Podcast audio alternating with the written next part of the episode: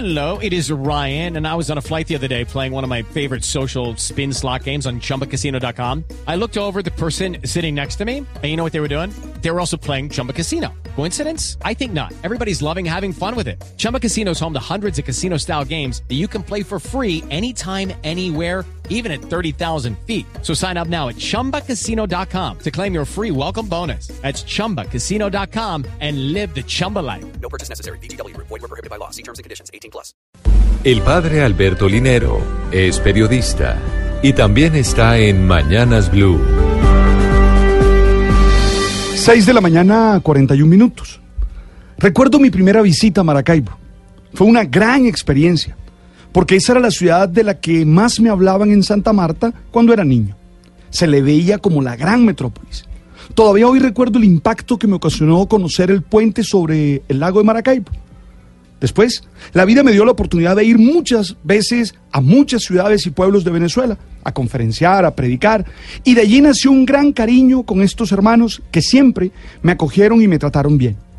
Por eso me causa mucho dolor ver cómo ahora los hermanos venezolanos tienen que abandonar su país buscando mejores situaciones de vida.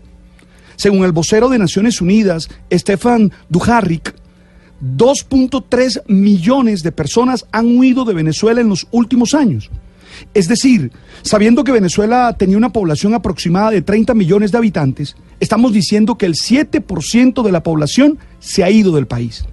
De esos, 870 mil están en Colombia, según información que se dio hasta el 30 de junio del presente año. Es evidente que un país como el nuestro no está preparado para una inmigración de este tamaño y que esto genera todo tipo de dificultades desde manifestaciones informales de la economía, porque claro, al no tener trabajo, para ellos mm, de alguna manera tienen que ganarse la vida, hasta las acciones delincuenciales, porque en un proceso migratorio mm, llega todo tipo de personas, desde los más honestos y trabajadores que vienen dispuestos a aportar en la construcción del país, hasta los que ellos llaman malandros. Dolorosamente, esta compleja situación ha generado manifestaciones de xenofobia, es decir, manifestaciones de odio, recelo, hostilidad y el rechazo hacia ellos. Se entienden las dificultades que se generan, pero es el momento de mostrar que realmente somos buenos seres humanos, como decimos. Para ello, miremos nuestra propia historia y veamos cómo muchos de nosotros también hemos tenido que salir del país por la violencia. Recordemos el dolor que nos causa sentirnos estigmatizados de narcos y delincuentes en el extranjero. Y no olvidemos que muchos tenemos familiares que en el boom del petróleo venezolano terminaron viviendo allá y les fue muy bien. Es el momento de ser solidario. Es el momento de no generalizar, ser colaborativos y generar procesos de sinergia que nos ayuden a crecer a todos. El Estado intenta resolver la situación desde sus posibilidades, pero cada uno de nosotros puede tener la mejor actitud frente a estos hermanos que hoy requieren nuestra ayuda.